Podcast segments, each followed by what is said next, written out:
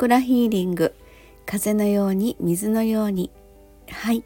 えー、周波数音楽作家セラピストのエリスでございます。はい、えー、感謝の周波数でございます。本文、えー、読んでみたいと思います。2023年12月14日感謝の周波数。今日もありがとう。わーい。私の住む町にあるカフェ美流動さんで嬉しい再会美味しいランチ。10年ぐらいの記憶が一気に脳みそ駆け巡る。いやなんてめでたい日だ。これってやっぱり感謝の周波数？幸せの波動が循環してる、えー、声かけてくれて嬉しかった。ほんまにほんまにありがとう。ということなんですけれども。はい。本当に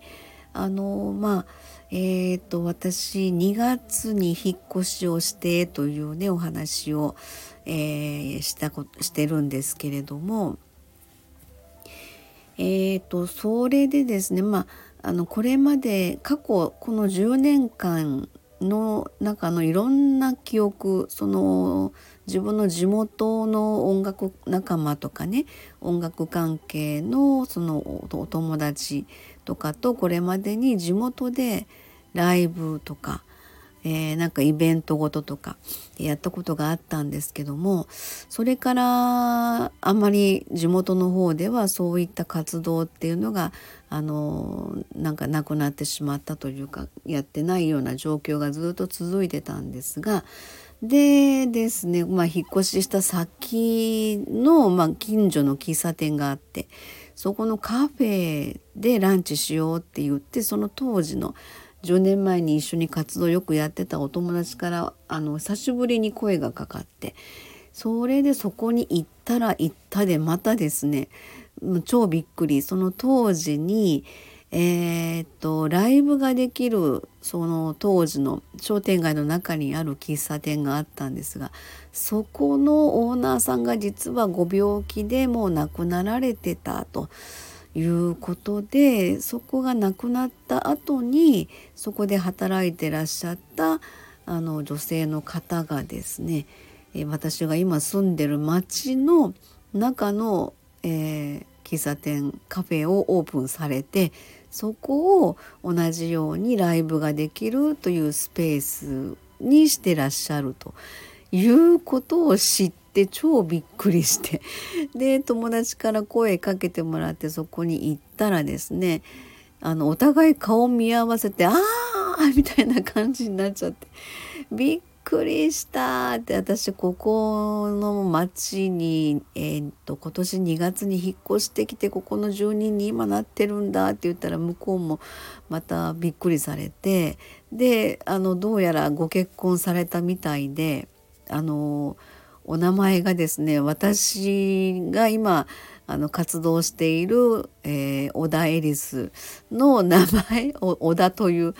名字に変わって。それもなんか伝えたかったんだみたいな話をされてていやーってすごい久しぶりでそれでなんかもうほんと10年ぐらい前に、えー、当時そのライブとかやってた時期がありまして。えー、もうすんごい頭ぐるぐる回って10年ぐらいの記憶もうお懐かしい話をいっぱいしてですねそれでもうあっという間に時間が過ぎてみたいな感じだったんですけど何ていうのかすごく不思議であのまあ感謝の周波数っていうことをやり始めてからですねその何て言うのかなそういった循環してるっていうのが本当懐かしさもあるんですけどそれ以外にも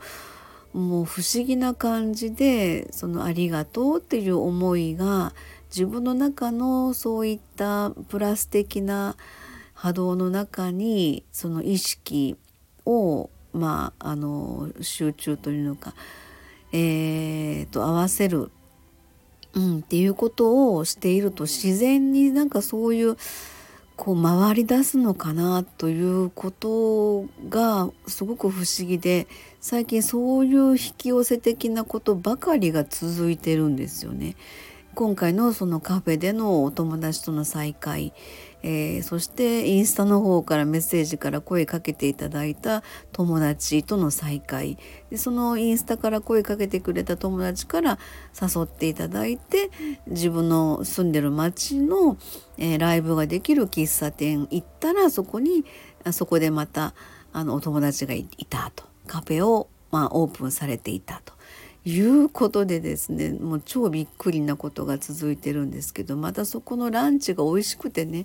えー、まあ、近くなんでまた時々